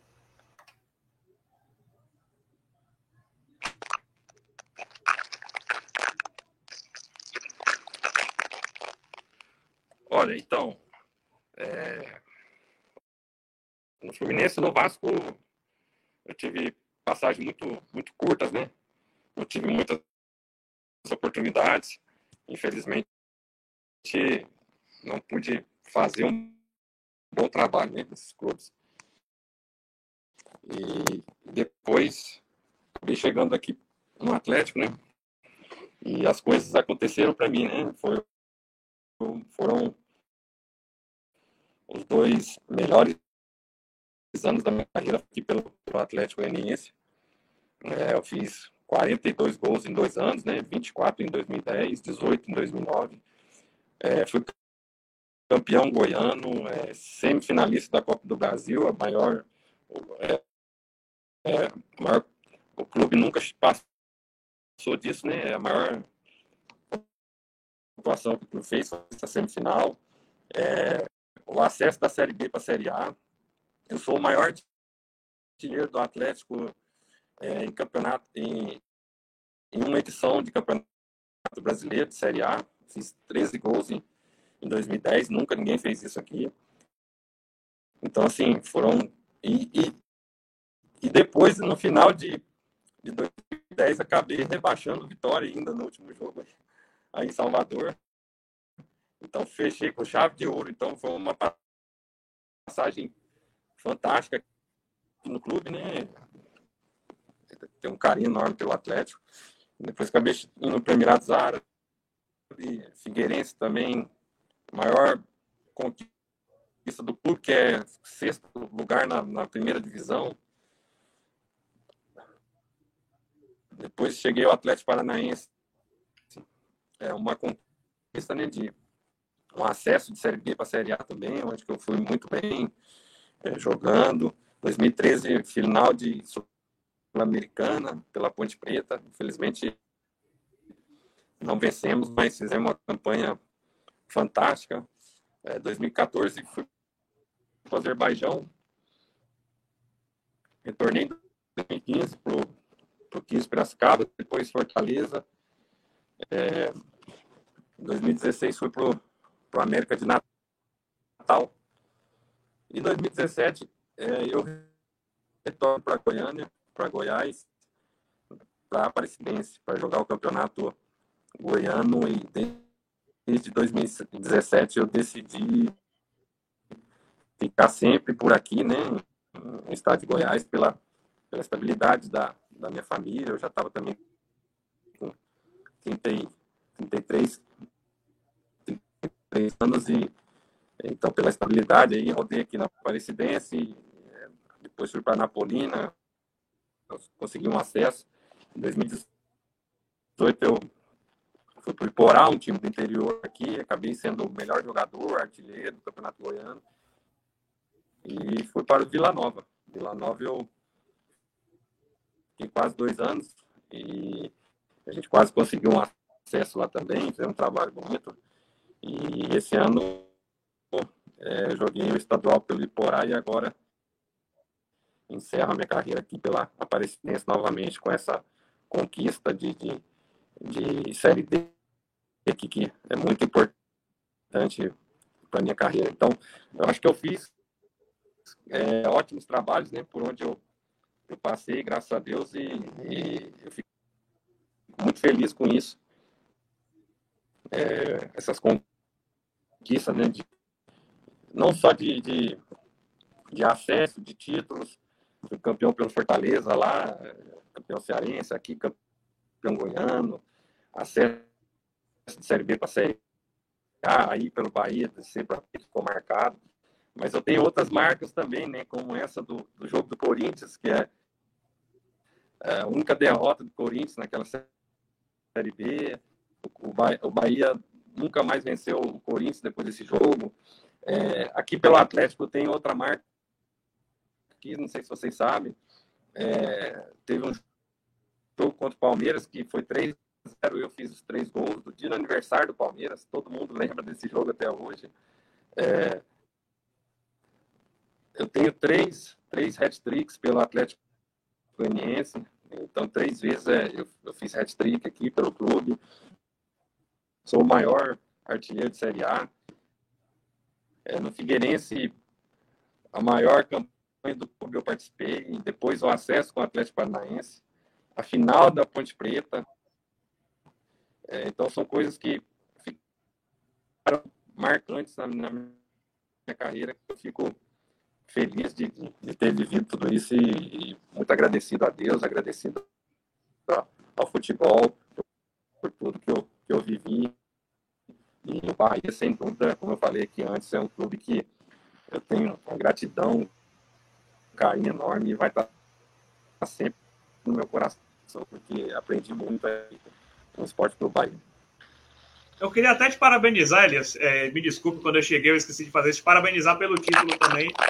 E como eu disse, né, eu vou, vou, vou estar sendo repetitivo aqui, mas pô, obrigado aí por tudo que você fez pelo Bahia, né? Como eu disse, você fez parte aí da, do início da minha vida como torcedor, então só queria deixar esse agradecimento aí, cara. Você é muito importante também aí pro, pro, pra, se eu gosto de futebol hoje, você fez parte disso, então queria aproveitar essa oportunidade para te agradecer também e parabenizar pelo título, né, cara? Que forma de encerrar a carreira.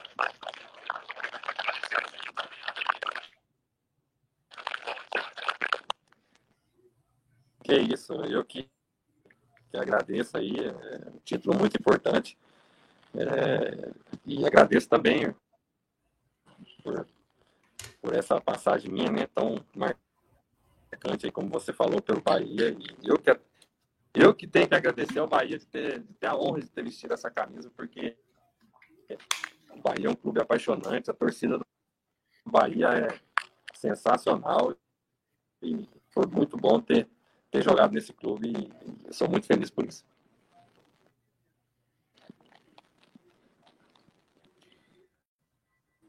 Antônio Neto está né, tá se despedindo da gente. É, a gente vai, vai continuar aqui. E aí eu queria abordar Elias é, esses momentos, né, Elias, que, que, que você viveu depois da sua passagem pelo Bahia é, o momento no Atlético Goianiense com acesso, depois é, semifinal de Copa do Brasil, depois é, aquela última rodada né, contra o Vitória que estava tava na disputa, né? O Vitória com, com o Atlético de Goiás ali naquele jogo no Barradão. Depois a, a passagem no Figueirense, né, né, em 2011, que o Figueirense foi sexto lugar né, na Série A. É, a, a, final da Sul-América no Capote Preta. É, esse título agora encerrando a carreira né, na, na Aparecidense agora, né, campeão brasileiro da Série D. Eu queria que, né, se você puder é, né, eleger o momento mais marcante depois da sua passagem do Bahia, é, eu queria que você falasse assim qual foi o, o, o momento mais marcante para você assim na sua carreira depois que você saiu do Bahia. Olha, né, como eu falei aí, pelo Atlético, eu acho que, foi o mais marcante, né, cara, por tudo que eu fiz aqui. Fiz ótimas partidas, é, 42 gols em dois anos, campeão goiano, acesso de, B, de Série B para Série A, é, semifinalista do Brasil e rebaixar o Vitória na última rodada. Então, acho que pelo Atlético, sem foi um momento espetacular que eu vivi e fui muito feliz. Rapaz, e eu vou te, eu vou, eu vou emendar a pergunta como, com, né, como foi rebaixar o Vitória no último jogo. Eu lembro que foi um jogo muito nervoso, né? Um barradão cheio. É, o Atlético de Goiás jogava pelo empate naquele dia. O Vitória tinha que ganhar do Atlético para se salvar do rebaixamento e rebaixar o Atlético. E aí aconteceu 0 a 0 Teve até um gol do Vitória no, né, quase no final do jogo que foi anulado. E aí eu queria saber de você como é que você, como atleta da base do Bahia, né, por todo a sua, o seu envolvimento com o Bahia na, na, sua passagem, né, mais de 100 jogos aí com a camisa do Bahia. Como foi rebaixar o Vitória naquele ano ali, 2010? Que o Bahia estava subindo para a Série A e o Vitória acabou descendo para a Série B. Foi gratificante, foi um momento especial, cara. Eu lembro até que teve uma música esse ano, vocês, né, vocês podem me lembrar melhor aí. Eu vou tentar. O elevador, se é o elevador desce rubro-negro, sobe tricolor. Isso, isso. A gente cantou no vestiário, cara. Depois, depois que acabou o jogo, eu comecei a puxar no vestiário. E foi muito bom, cara. ter rebaixado o Vitória, né? Um rival que eu enfrentava aí sempre. E, e, além de ter livrado a gente, ter rebaixado o Vitória foi um jogo muito marcante também na minha carreira. João. Ô Elias, já que a gente está falando aqui um pouquinho sobre sua passagem fora do Bahia, né? Se você teve uma carreira muito boa, eu queria te fazer duas perguntas. Você é, teve uma carreira muito, muito longa, né? Jogando em times de, é, de Goiânia, né? Como, por exemplo, o Iporá, como você falou, o Atlético, o Vila Nova. Você tem muita história no Atlético, né? Tem muitas marcas batidas, como você disse. Foi o maior artilheiro do Atlético em uma edição, conseguiu acesso, chegou à semifinal da Copa do Brasil. Então, grandes feitos com a camisa do Atlético. Bem provavelmente, né? Você deve ter um status talvez até de ídolo lá como o Atlético Goianiense. E existe uma rivalidade né, entre Atlético Goianiense e Vila Nova. Na época que você foi jogar no Vila Nova, como é que o pessoal lá do Atlético Goianiense encarou isso? A torcida ficou, ficou chateada ou na época o pessoal achou tranquilo? Então, João, na verdade, a rivalidade maior aqui em Goiás é Vila Nova e Goiás, né? O Atlético é o terceiro time de todos, né? É o queridinho de todos. Então, não tem muito essa rivalidade, né? Vila e Atlético, Goiás e Atlético. A maior rivalidade aqui é, é Goiás e Vila. E pelo tempo também que se passou, né? Eu saí do Atlético é, em 2012, depois joguei no Vila Nova seis anos depois, né, em 2018. É, não tive nenhuma injeção de saco quanto a isso. É, eu acho que se fosse logo em seguida teria sido pior, né? Se sair direto do Atlético para ir para o Vila, mas passou muito tempo, então não teve esse tipo de problema. E acabei indo muito bem também no Vila Nova, os torcedores me abraçaram aqui de uma maneira especial também. A gente quase teve uma conquista aí também de, de acesso no BPA, mas nas últimas rodadas a gente acabou perdendo. Mas é um clube também que eu gostei muito de jogar, que é, que é o Vila Nova. Oi, Elias, eu ia é... Vai, falar. Outra pergunta que eu tinha para fazer era justamente é, você acabou de ser campeão né, do Campeonato Brasileiro da Série D pelo Aparecidense. Você comentou sobre o acesso do, do Atlético, que a gente é, mencionou agora. Você conseguiu acesso com o Bahia né, de 2007 para 2008, que é um, apesar de ser um momento que o Bahia estava na fase meio difícil, foi um dos momentos muito marcantes, né, principalmente para a minha geração é, de torcedores de 24 a 25 anos. Você agora então consegue mais um acesso né, com a Aparecidense. Seria Elias o cara dos acessos? Porque Guto Ferreira é conhecido né, no cenário do futebol como técnico dos acessos, né, o cara especialista em acesso. Seria Elias o jogador que é especialista em acesso, o cara petente, sempre ajuda nesse tipo de contribuição? É, eu fico feliz, eu tenho cinco acessos na minha carreira, né? sendo um com, com esse título agora. Felizmente os outros quatro não foram com o título, né? E do Bahia aí a gente chegou perto, do, do Atlético Paranaense também eu cheguei perto, mas eu acho que o acesso é uma conquista também, né? Mas eu fico feliz. Tem muita gente que fala isso, né? O rei do acesso, então é gratificante em reconhecer o meu trabalho bem feito e, e fico muito feliz com essas conquistas que eu tive ao longo da minha carreira.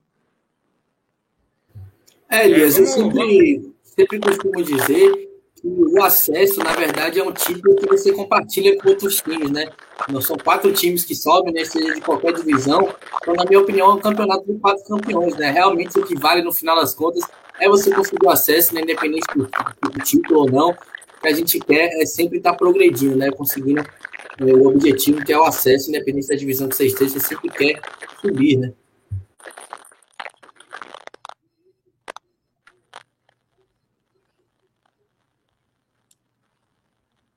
Oi. Eu acho que Elias não, não, não escutou, João. Você conseguiu me escutar, Elias? Eu acho que eu não ouvi. Ah, tá. Não, eu tava falando que independente. Ah, sim independente da divisão que a gente está disputando, que eu acho que o campeonato de acesso é um campeonato que é compartilhado. Eu acho que é um campeonato de quatro vencedores, que acaba que no final das contas o título não é tão importante, na minha opinião, com o fato de você conseguir o acesso, né? Que você estava comentando que dos cinco acessos esse foi o primeiro, né? Que você conseguiu com o título, mas não tira a importância né, de todos os outros que foram tão importantes quanto quem conquistou o título, né? Eu acho que, como eu falo, a gente sempre fala que a Série B é um campeonato de quatro campeões, assim como a C e como a D. É verdade. O primeiro objetivo é, quem entra né, na Série D, na Série C e Série B é o acesso, né? É, o objetivo principal é subir, né? E, consequentemente, é lógico, se for campeão, é gratificante, todo mundo quer ser campeão, né? Mas o, o acesso é um título à parte, é uma conquista à parte, e tem que ser muito comemorado, sim, porque é o objetivo do clube que foi conquistado, então é muito importante também. Deixa eu só passar aqui com a galera, né? Que tem algumas mensagens aqui para Elias também. Deixa eu só mandar um abraço aqui. Primeiro, obviamente, para minha mãe, né? Vilma Nascimento aí, que sempre tá dando a moral aqui pra gente, né? Assistindo a nossa live. Mandar um abraço aqui também para a mãe do nosso amigo Antônio Neto, né? Mandando uns, né, sucesso para Elias aí na, na sua nova fase agora, já como ex-atleta. E colocar a mensagem aqui de Matheus Brandão, meu amigo Curua. Grande Elias, fala galera boa, BBMP.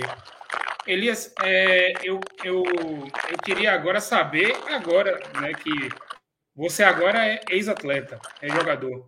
O que você pretende, né? Se você pretende continuar com futebol, qual, qual o direcionamento aí de carreira, se você né, pretende né, né, né, continuar trabalhando com futebol, gestor, treinador. Já pensou nisso ou, ou ainda está muito cedo? Gabriel, eu quero descansar um pouco, porque eu vivi intensamente esses 23, 24 anos de futebol que eu tive, né? saí de casa com, com 14, estou aposentando com, com 38, então foram 24 anos assim, porque o futebol suga muito da gente, né? É, muita gente acha que ser jogador é fácil, né? Mas a gente perde feriado, domingo, aniversário de pai que você está longe, é, às vezes Natal que você, e Réveillon você está treinando, você está longe da família. E a gente se dedica né, totalmente ao futebol e às vezes acaba perdendo algumas coisas importantes na vida, mas em prol da, da conquista, em prol da, do futebol. Então vou descansar um pouco a princípio e quero continuar assim no meio do, do futebol recebi algumas propostas aqui, mas ainda não sei é, para que lado eu vou, então tem que descansar e pensar bastante e, e para que lado seja que, que eu vá, né? Eu, como treinador, como comentarista ou como outra coisa, eu tenho que especializar, né? E até porque eu tenho que ser vitorioso também fora de campo, como eu fui dentro de campo, que vai ser muito importante. Eu, eu acho que você é um bom comentarista. Só, só uma, uma, uma, opinião. Eu acho que você daria um bom comentarista aí. Já me falaram isso, já me falaram isso também. Muito obrigado. E que, que inclui em Goiânia, tem uma, uma grande amiga minha, né? Que eu, eu mando um abraço para ela, Monara Max, que ela né, trabalhava no jornalismo esportivo e Monara era, era comentarista, né? E, e apresentadora do Globo Esporte aí na TV Anhanguera, né? A, afiliada da Globo em, em Goiânia, minha amiga, né, Monara? Conheço muito ela, ela era repórter, é, o pai dela é comentarista até hoje. O irmão dela, eu trabalhei com ele, o irmão dela ela era assessor de imprensa no Vila Nova, na época eu estava lá. Então eu conheço bem a família quase que toda aí. Não, Monara é uma pessoa espetacular, né? Conheci, né? Conheci ela pessoalmente na Copa do Mundo de 2014 aqui no Brasil. Ela veio aqui para Salvador para assistir dois jogos, é, Espanha e Holanda e Alemanha e Portugal, e eu eu pude acompanhar ela e o, e o marido dela, né? Mandar um abraço para eles dois. É uma pessoa né, sensacional, trabalhava com futebol, foi comentarista na TV Anguera. Ela chegou a ser assessora do Goiás, né, assessora de, de, de imprensa do Goiás. E ela, ela, ela, foi, ela foi comentarista da Copa do Mundo de 2018 por uma rádio, se eu não me engano, a Rádio Sagres, aí de, de Goiânia. E aí ela, ela, ela foi para a Rússia, né? Ela, ela estudava a Rússia. Monara é uma pessoa né, multi, multi, multilíngua, né? Espanhol fluente, inglês fluente, estudou russo também, né? Foi comentar a Copa do Mundo da Rússia em, em 2018 e eu, e eu indico, viu, Elias, que né, se você né, puder pensar direitinho aí, essa carreira de comentarista, acho que você se encaixaria muito bem. Ué, obrigado, obrigado por essa dica aí. Vou pensar mais para frente aí. Seria uma, uma boa coisa também. Aproveitar, né, que é, agora está rolando o Remo em Goiás, o Goiás vence o Remo por 1 a 0 e muito provavelmente né, o, o Goiás está caminhando para subir e, e, e, voltar a fazer clássico com o Atlético de Goiás, que eu acho que o Atlético de Goiás não vai ser rebaixado esse ano. E aí, Goiânia voltar a ter dois times né, na Série A de, de 2022 seria muito bom. E para finalizar, Elias, eu queria saber de você a sua opinião quanto ao, ao, ao, momento atual do Bahia, né? Se você ainda acompanha, como é que você vê esse, esse momento do Bahia agora no, no comando de Guto Ferreira, né? Novamente. E aí eu queria saber de você, né? O que, é que você vê aí do, do Bahia agora de 2021? Não, não, acompanho sempre, Gabriel, sempre acompanho Bahia, desde que eu saí daí, nunca deixei de acompanhar, até pelo carinho que eu tenho, pelos amigos que eu, que eu tenho aí até hoje, né, da minha época, pela história que eu tenho aí.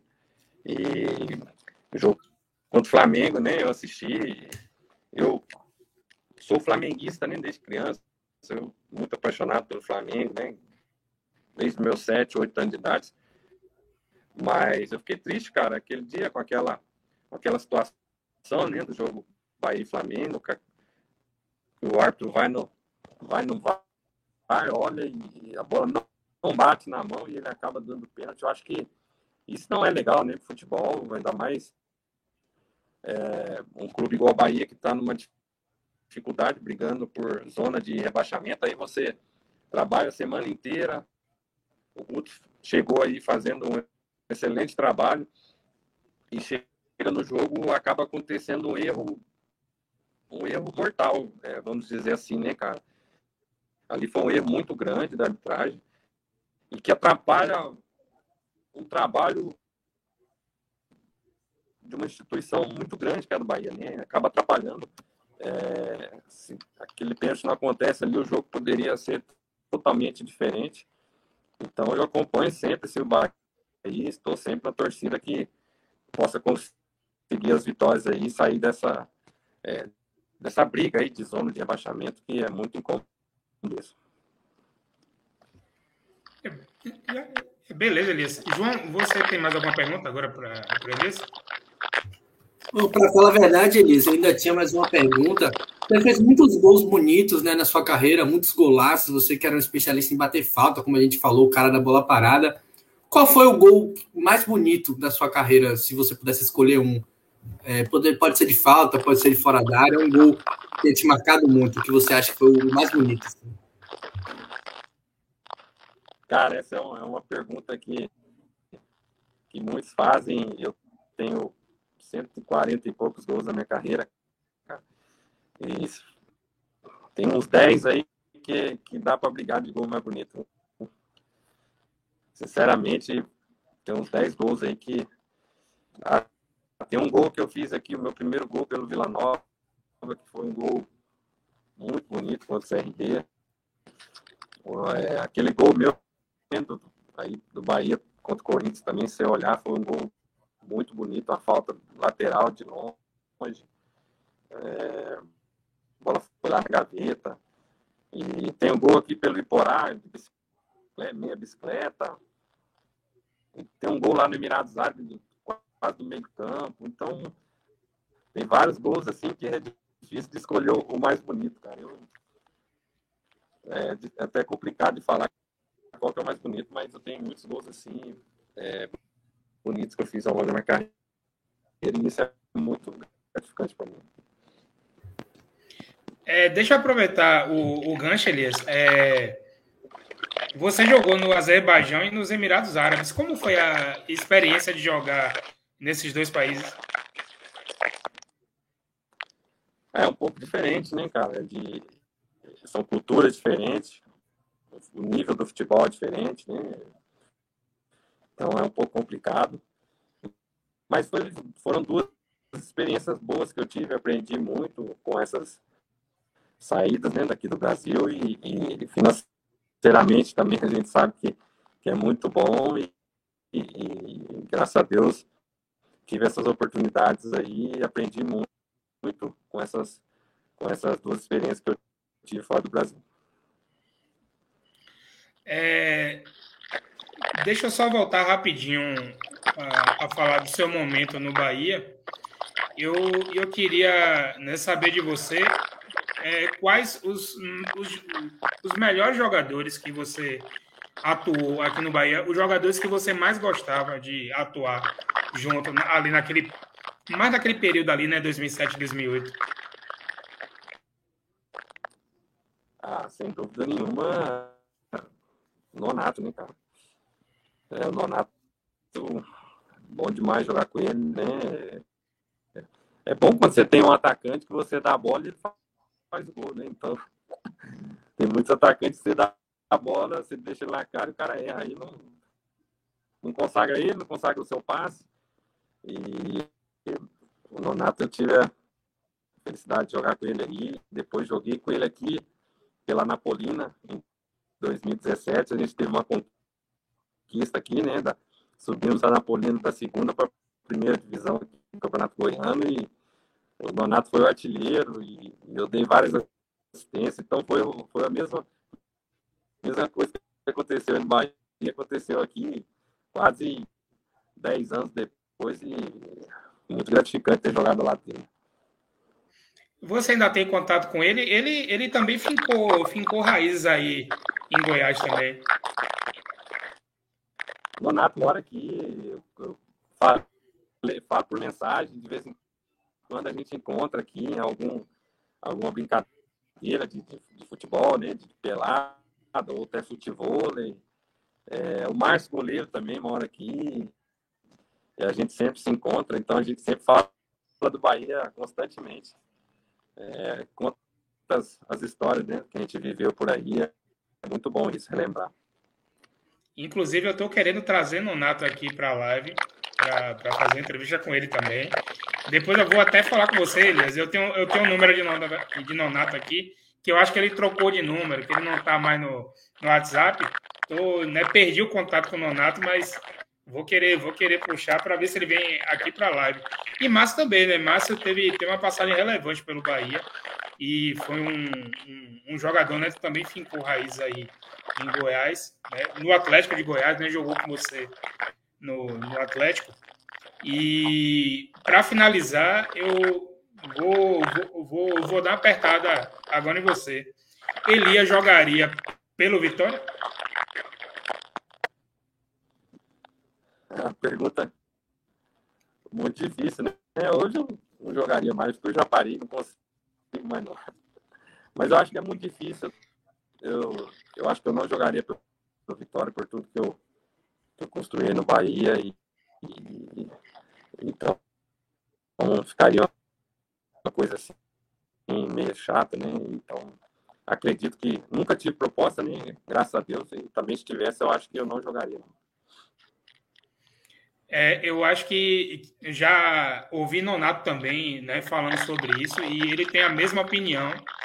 E até Bobô, né? Bobô já esteve aqui com a gente aqui na live, e Bobô também falou a, a mesmíssima coisa, né? Por toda a história que ele teve no, no Bahia, ele acho também que ele não jogaria pelo Vitória.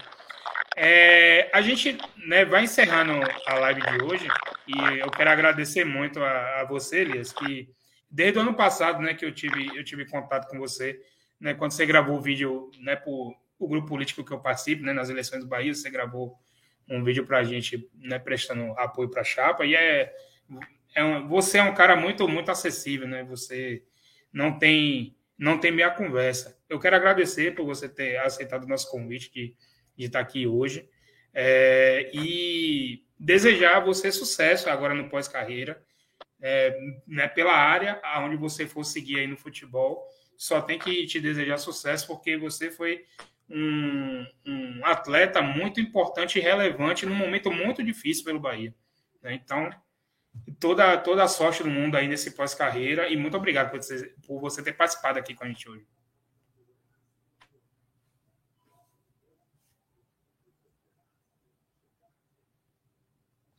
Eu acho que Elias deu uma travada.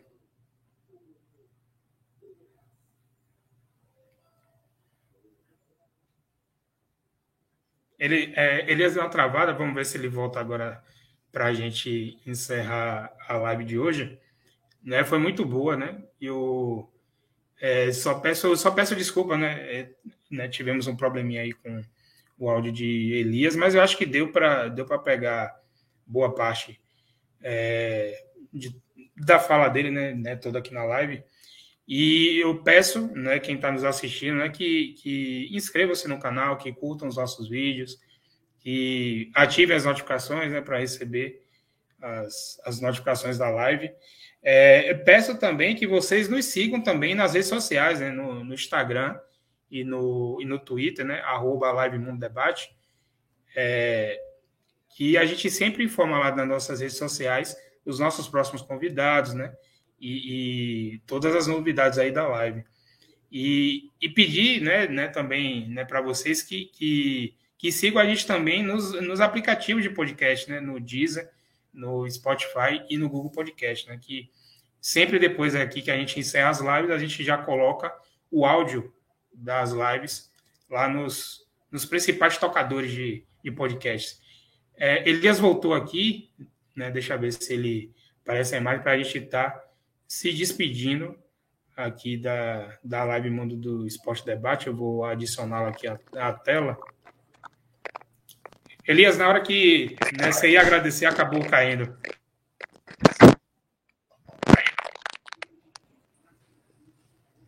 Oi, estão vindo agora? Agora estou vendo.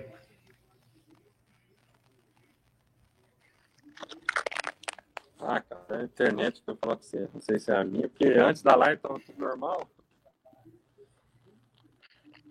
Acontece, Elias. Eu também, eu também passo o sufoco aqui também, viu? Não é diferente, não. Não, mas tá bom, Gabriel, João. Eu queria agradecer vocês pelo convite. Fico muito grato mesmo de coração. E falar do Bahia para mim, eu falo com muita coração aberto, com muita gratidão. É um clube que eu tenho um carinho enorme por ter jogado, vestido essa, esse manto. Então, sou muito grato mesmo por tudo que eu vivi aí no Bahia e se eu, tudo que eu tenho no futebol hoje, uma parte delas eu devo ao Esporte Clube Bahia, que aprendi muita coisa na minha carreira, evolui bastante aí pelo clube, vi muitas coisas que dão uma base para jogar em outros clubes, que não é fácil jogar no Bahia, né? Uma pressão muito grande da torcida, é, mas é um clube que é apaixonante de jogar e eu sou muito feliz e honrado de, de ter vestido esse manto sagrado que, que é a camisa do Bahia. Para mim é, é gratificante. Valeu, Lias. Muito obrigado né, por, você ter participado, por você ter participado aqui com a gente hoje. Nós vamos encerrando a nossa live aqui de feriado de proclamação da República. É, peço a todos né, que né, inscrevam-se no canal, curtam os nossos vídeos, né, ativem as notificações. É, nós vamos subir essa, o áudio dessa live também lá no Spotify, no Google Podcasts e no Deezer. Eu convido a todos para que na próxima semana estejam aqui novamente conosco, novamente às 8 da noite, no dia 22 de novembro. Nós vamos receber Manuela Avena, que era, era, era repórter e narradora também do SBT, do Fox Sports. Manuela narrou a Copa do Mundo de 2018 no Fox Sports, narrou a final da Copa do Nordeste de 2020 na TV Aratu, né, afiliada da SBTEC na Bahia, e ela vai estar com a gente aqui no dia 22 de novembro em mais uma live Mundo Esporte Debate. Beleza? Muito obrigado a todos, fiquem com Deus, uma boa noite e até a próxima segunda-feira. Tchau.